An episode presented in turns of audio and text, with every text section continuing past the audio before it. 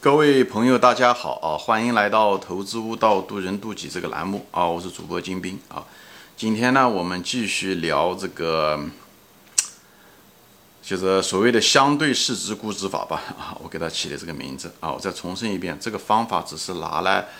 给老手吧，新新手不易啊！你你尽量不要用这种方法啊！你尽量还是一步步来，大家循序渐进。你从市盈率也好。净资产收益率也好啊，以后你可以再学一些经济体量法也好，以后在最后的时候，你对这个估值啊，有些东西比较熟悉了啊，你再做，就像加减乘除一样的，先把加减说，嗯，把它搞清楚，以后再用乘除啊，就是大家不要想一步登天。这地方呢，这几年我其实就是想跟一些。老手吧，啊，讨论讨论，就是我这个思路啊，就是这个也不是我第一个人发现的这个思路，我只是通过我把这个稍微整理一下，就谈谈我对他的感悟啊。这是一种辅助方法，啊，不能作为主流方法来使用啊，只是作为一种确认嘛，啊，多角度子系统的一种方法来确认啊。嗯，我前面那一集呢，我就谈到了，就是呃，举了个例子，就拿林园先生对医药股，他对医药股以后未来三四十年。医药股可以翻一百倍到五百倍，嗯的判断啊，平均大概两百两三百倍，那么我感觉就用了这个所谓的跟美国对标的这种市值的，或者跟国外的那种对标的医药股市值来判断，大概也是能涨两三百倍。如果现在中国因为医药股的市值都普遍的很低啊，从几百亿。到几千亿不等啊，就是这样能赶上人家，人家也在跑，人家也三十年以后，人家也涨个二三十倍，以后呢，嗯，你肯定是能涨二三十倍，同时你要得赶上人家的那个，人家现在比你多十倍，对不对？所以呢，二十倍乘上二十倍，啊，大概有个两百倍啊。那么另外一种方法呢，根根本的方法了，对吧？我们不要舍弃更根本的方法，就用企业的真正的成长。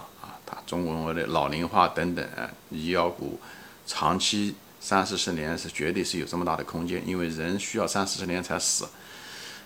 老人变得更老却不死，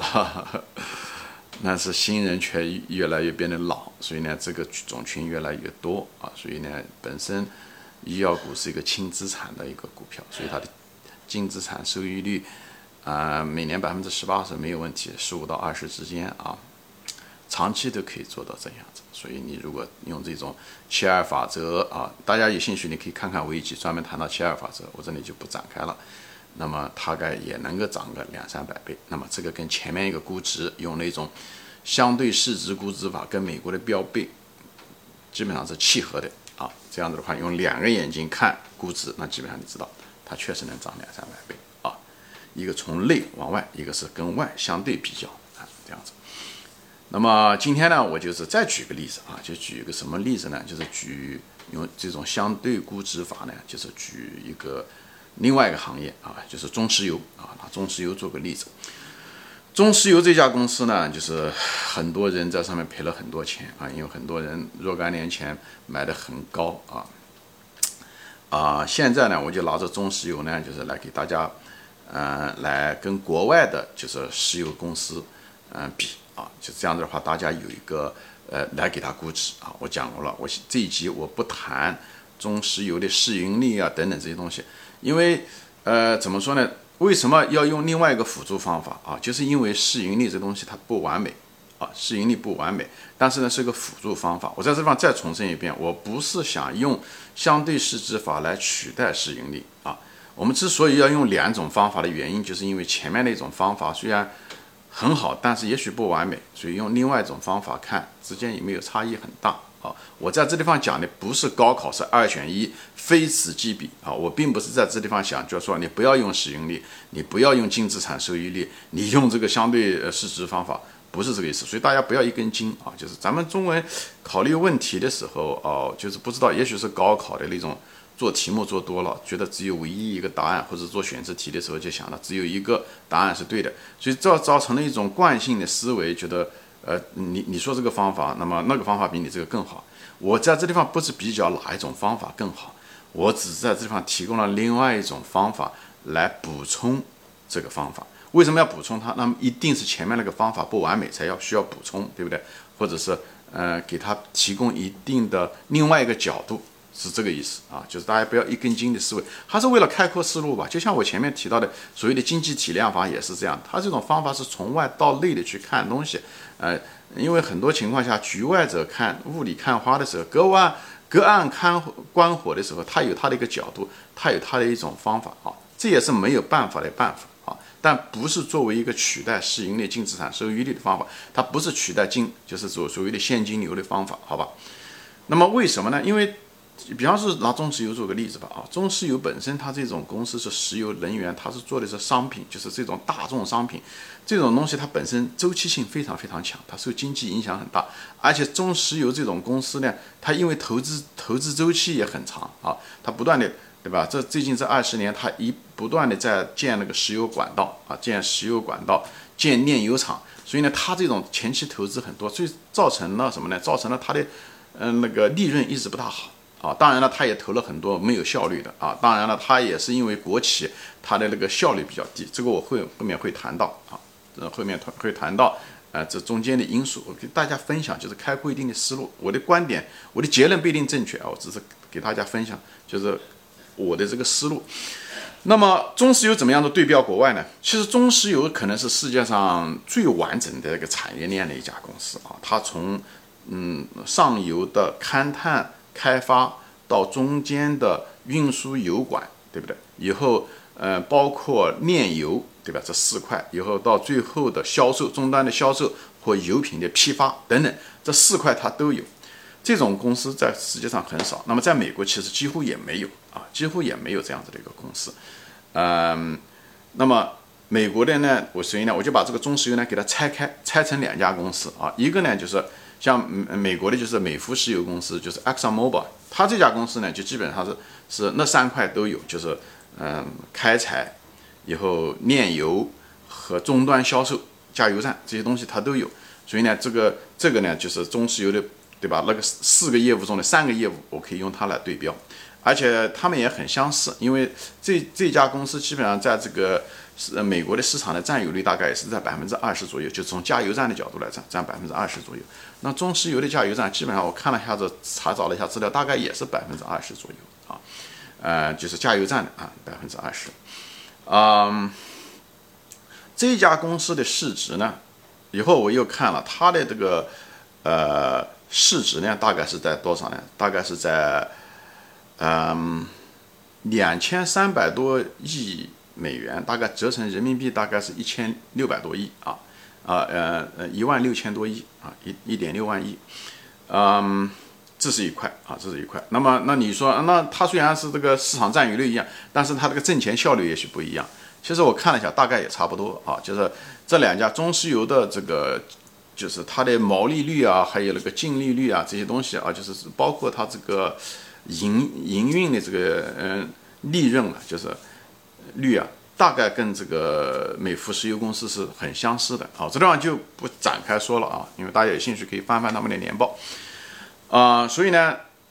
如果这两家公司中石油的这个这一大块啊，就是分中石油，我就把它想象成中石油切成两块，一个是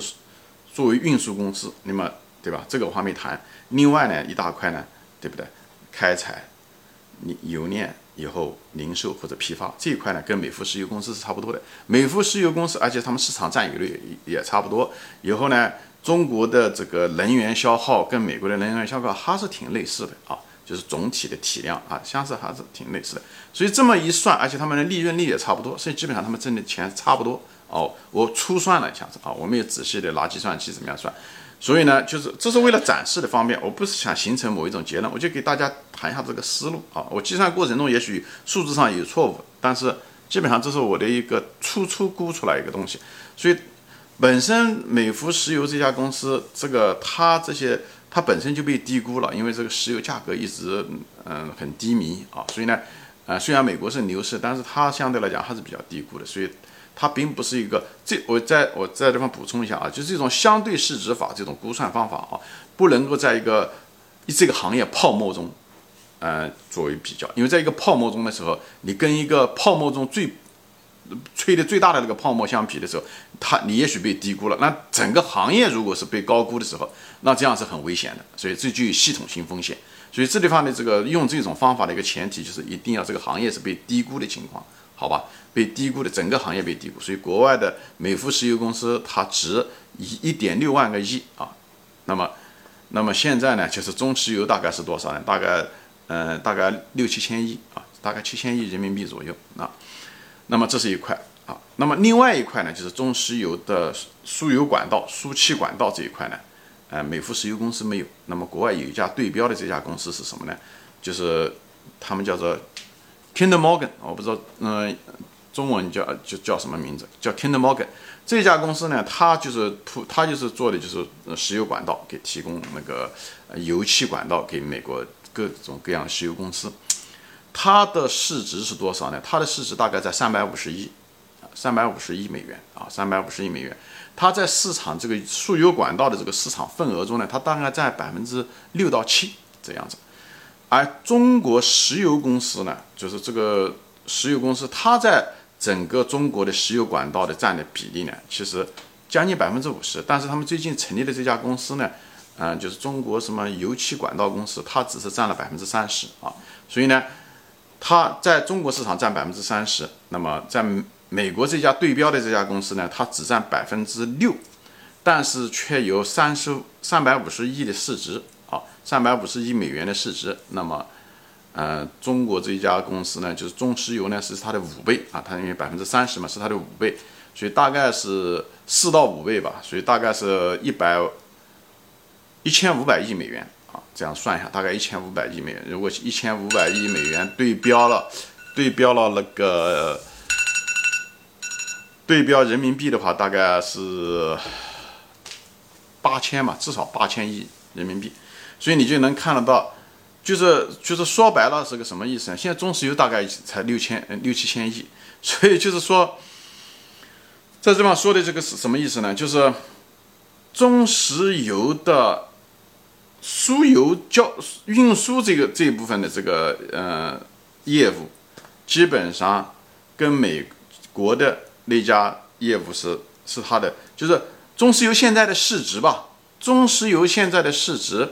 实际上是严重的是被低估了，因为它的关于输油这方面的，如果它中石油分成两家公司的时候，运输公司和另外一个一个公司就是开发炼油，就是还有销售，是吧？这 B 公司是这个。如果把他们要是算在一起的时候，实际上中石油这家就好像个总公司，它分成这 A 家和 B 家。现在总公司的市值实际上是就是指值呢，美国相当于这个 A 公司是管运输的公司，就是说白了，那个第二大的公司就是它的那个采集、炼油还有这个销售这个 B 公司。基本上是免费的，就说白了，你如果用现在的价格买的话，你如果是按照你如果是买这家公司的话，中石油的话，你实际上它中石油实际上是它这两家公司加在一起的，就是一点六万亿加上零点八亿，实际上中石油的按照如果是跟美国对标的话，应该是中石油应该值二点四万亿，就这个意思。而现在呢，中石油现在连八千亿都不到，就是这个意思。所以中石油。很显然，目前是严重被低估的。那很多人会说：“哎，中石油是国企，这个这个效率非常低。”这确实是，它效率确实低，它雇了人很多啊，就是确实是这样子。但是不管人效率低也好，干什么也好，最后都要得反映着，对不对？费用和成本上，对不对？费用和成本上，我前面说了，它跟美国的那个资本主义自由竞争的美孚石油公司比起来，他们的。这个营业的利润率是差不多的，毛利率也差不多。那说明什么呢？那说明虽然它效率低，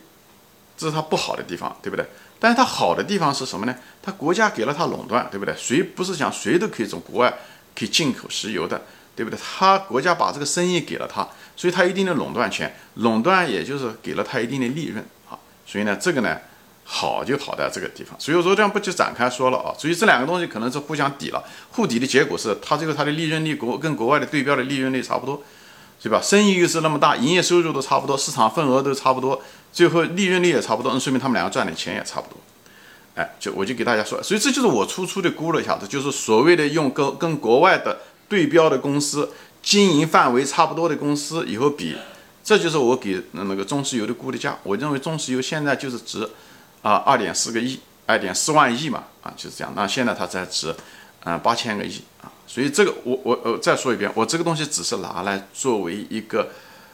案例来比较。啊，因为我可能判断是错误的，我可能计算都是错误的啊！大家千万不要抄我的作业，我只是给大家就是一个分享。这个这种方法，这种相对市值表是不可以代替市盈率的，只是因为这个市盈率这种方法在这种做石油能源这种周期性特别特别长，所以呢，市盈率呢往往是被这个商品的价格，因为它油价浮动很大的时候。而它很多成本又很多固定的情况下，它会造成利润的波动很大，所以你这时候拿市盈率相比较的时候，它容易出现错误，波动太大出现错误，啊，它也许生意非常好的时候，市盈率反而很低啊，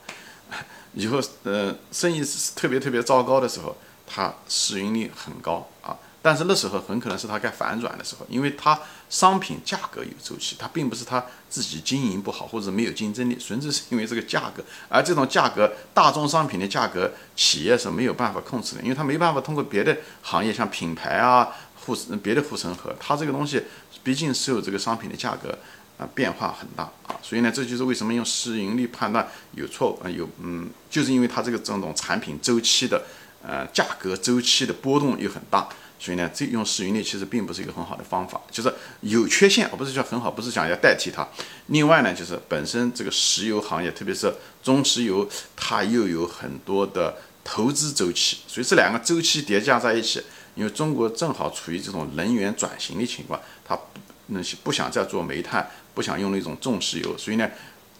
进行了大量的这个基础建设，就铺着油管道，所以呢，它正好它是国家战略一个很重要的一部分。所以呢，造成了最近这二十年一直在投钱，一直在投钱，所以影响了它的利润，好吧？但是这个东西以后将来会好一些。我这地方就不展开说，我可能要专门谈一下子中石油，专门要再做一期。我再说一遍，我在这个地方并不是想给大家推荐股票，或者忽悠大家去买这个股票去，我又怕又打脸啊。中国人心又多，我就在做股票谈这些东西的时候，我这个节目我尽量的不想谈个股，就在这个地方。但是又想举例子，我又不想举个例子。